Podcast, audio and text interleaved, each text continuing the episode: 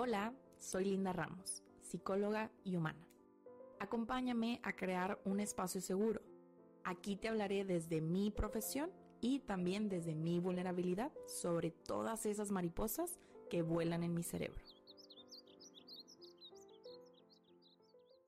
Hola, hola, ¿cómo están? Espero que estén muy bien. Bienvenidos a todas, todes y todos a este nuevo proyecto que ya tenía muchísimas ganas por compartírselos.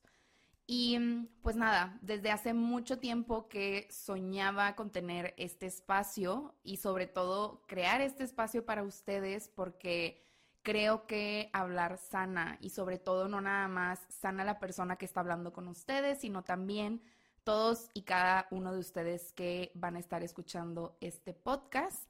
Pero bueno, ya me emocioné. Primero quiero presentarme para los que no me conocen. Mi nombre es Linda Ramos. Yo soy psicóloga clínica y recientemente me volví también maestra en terapia breve sistémica, que más adelante les voy a contar qué es eso.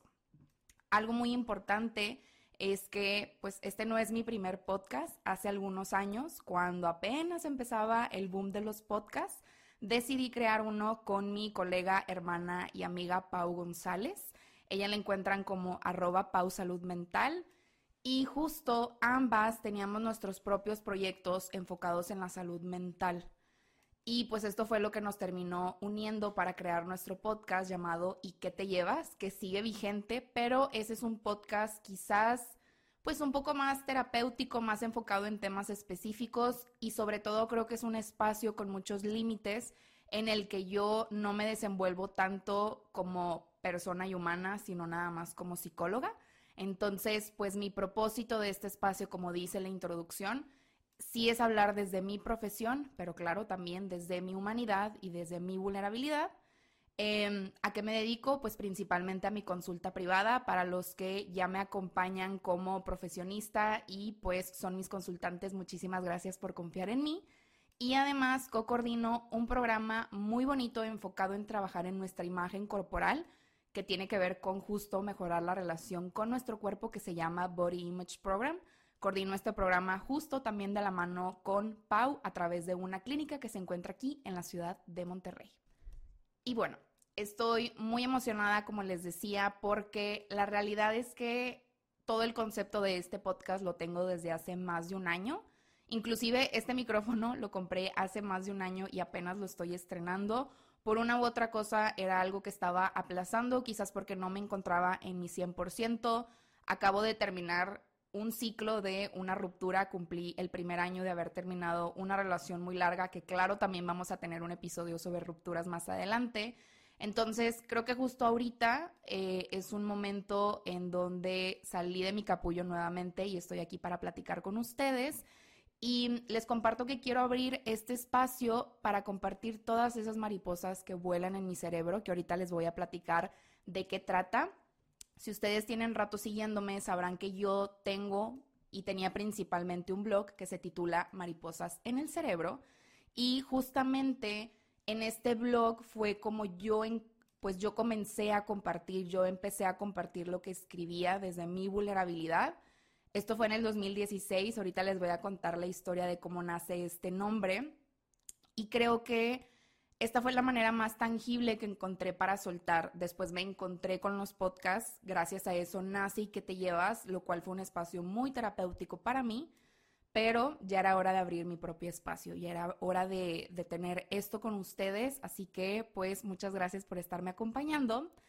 Y mm, les quiero compartir algo que creo que nunca he compartido en cámara, solamente en una ocasión. Y lo hice hace recientemente y me di cuenta que era porque ya me sentía lista para hablar de esto y es de dónde viene el nombre Mariposas en el Cerebro. Mariposas en el Cerebro nace en el 2016, especialmente en un verano mientras yo seguía estudiando la universidad. Como les dije, yo soy psicóloga clínica y estudié en el TEC de Monterrey. Pero esta no fue la primera carrera que estuve estudiando. Comencé estudiando relaciones internacionales, pero al año me cambié justamente a esta otra carrera, de la cual sí me gradué. Y pues yo quería, eh, obviamente, ponerme al corriente, por lo que decidí hacer una materia en verano. Y en ese entonces mi universidad promocionaba mucho esta parte de invitar a otras personas en otros campus, en otras ciudades, a que vinieran a Monterrey. Y pues bueno, me topé con una persona que inmediatamente captó mi atención. Él era originario de otra ciudad y aparte estudiaba en otra universidad, bueno, en el TEC de Monterrey, pero en el TEC que se encuentra en Puebla, y decidió venir a Monterrey a hacer justamente esa materia. Si no me equivoco, él estaba estudiando la carrera de una ingeniería, entonces por alguna razón el universo, el astro, Dios, Diosita, no sé, nos unió. Y desde que entré ese salón de clases recuerdo que lo vi, me senté al lado de él y desde ese momento nos hicimos muy amigos, conectamos muy bien, tanto que terminamos estudiando juntos, haciendo nuestro proyecto final juntos, quedándonos hasta horas muy tardes en la biblioteca. Y pues nada, nos unimos demasiado al grado que eh, pues un día antes de que él regresara a su ciudad, pues nos confesamos que nos gustábamos. Recuerdo que inclusive yo me escapé de mi casa, saludos a mi mamá y a mi papá, para llevarlo al aeropuerto porque justo horas antes de que él se fuera al aeropuerto nos confesamos pues que sentíamos algo al respecto. Y pues nada, en el aeropuerto nos despedimos. Em, yo soy alguien que sigue trabajando en el contacto físico, entonces yo no quería abrazarlo, él sí quería, entonces ya saben, una despedida muy de película. Creí que esa iba a ser la última vez que nos viéramos, pero justamente terminando ese verano e iniciando un nuevo semestre, yo me iba a ir de intercambio. Y para los que no tengan quizás noción mucho de esto de los intercambios, normalmente cuando te vas al extranjero empiezan un mes después de lo que empiezan eh, aquí en México. Entonces yo tuve todo un mes en el que pude hacer como mis despedidas familiares, por lo que decidí visitar una ciudad cercana a la Ciudad de México donde vivía mi abuelo para despedirme antes de irme a Madrid. Y pues al compartirle esto a Rodrigo, que así es su nombre, eh, él decidió ir a visitarme, ¿no? Entonces, justo durante todo este trayecto de nuestra relación, amistad, eh, conexión, también le podemos llamar así, em, fue a la primera persona que le mostré todo lo que escribía. También si no me siguen desde hace mucho, siempre he compartido que durante la universidad yo atravesé un episodio de depresión y lo que más aprendí en ese episodio fue a escribir, que escribir es algo que me ha ayudado a sanar de adentro hacia afuera. Y pues empecé a escribir tanto que se lo compartí a Rodrigo y él me decía, Linda, eh, quiero que sepas que tú me haces sentir mariposas en el cerebro. Y lo más importante es que tú siempre busques a personas que te hagan sentir mariposas en el cerebro y no en el estómago, cosa que yo antes me fijaba más en el estómago, no sé ustedes. Y mm, pues nada, eh, se lo compartía, me fue a visitar, estuvimos unos días juntos, nos despedimos porque ya era hora que yo regresara aquí a Monterrey a empacar y pues volar a Madrid. Em, así sucedió, yo regresé aquí a mi ciudad, me fui, emprendí este viaje eh, de este intercambio a estudiar en el extranjero, me fui con algunos amigos, me la pasé increíble, pero justamente durante todo este trayecto, pues seguíamos en contacto, pero pues obviamente estaba esta barrera, ¿no? De tiempo, de espacio, de continente. Y mm, unos días eh, antes de mi cumpleaños, inclusive a principios de noviembre, recibo un mensaje el cual pues me comunicaba que desgraciadamente Rodrigo cuando iba camino a visitar a su familia se accidentó y desafortunadamente falleció.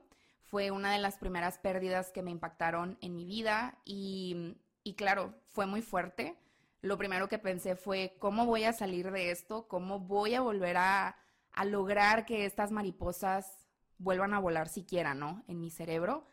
Y por eso decidí seguir escribiendo. Decidí seguir escribiendo y sobre todo decidí que era momento de compartir esas mariposas con las demás personas y que mejor que hacerlo pues a través de estos textos que empecé a compartir en mi blog.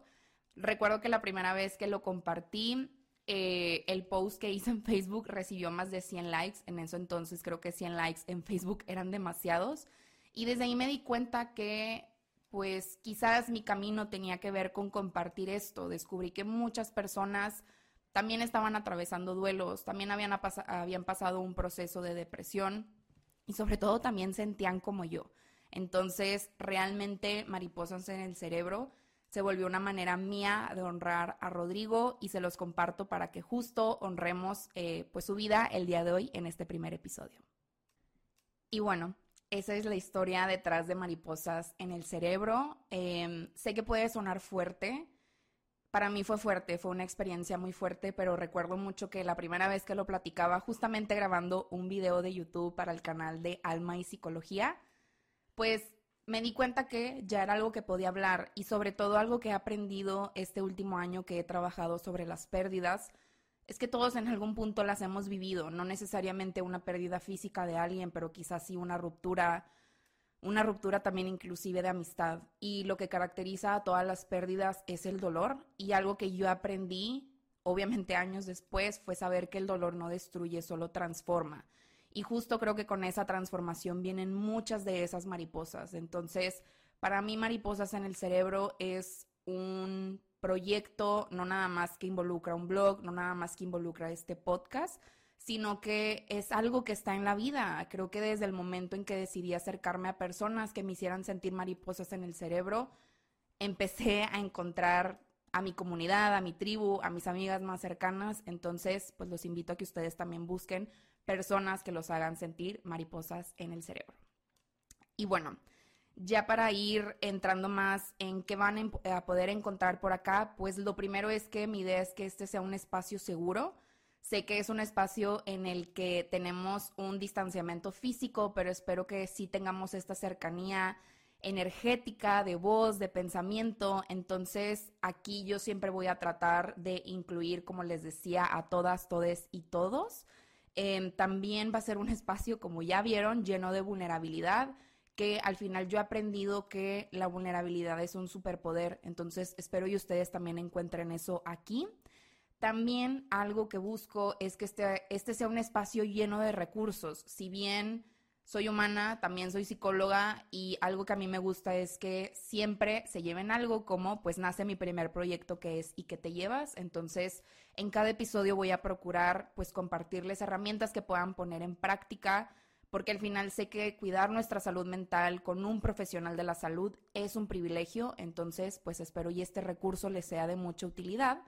Y pues principalmente algo que quiero que encuentren aquí es obviamente un pedacito de mi alma, de mi mente y mi corazón que pueda compartir con ustedes. Y por el momento no planeo tener invitados. Creo que esta primera temporada se va a tratar de yo compartirles, pero no estoy cerrada a la posibilidad. Y pues nada, creo que ya para ir cerrando les quiero compartir que en general me gusta mucho compartir mi propio proceso porque considero que mm, muchas personas se pueden identificar de alguna manera.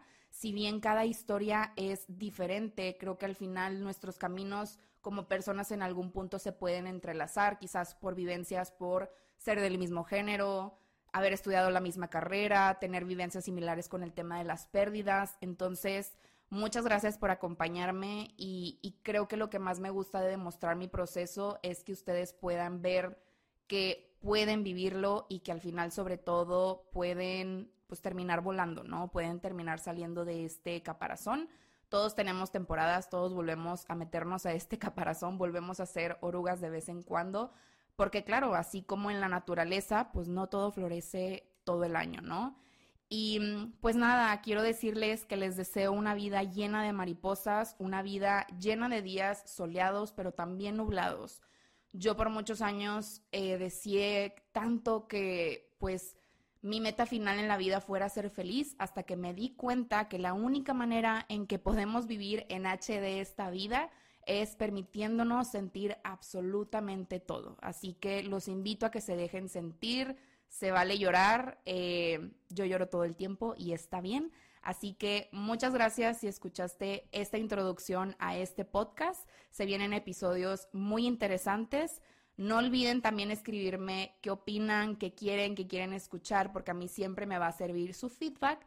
Y pues nada, les mando un abrazo directo a su corazón y mucha luz en su proceso.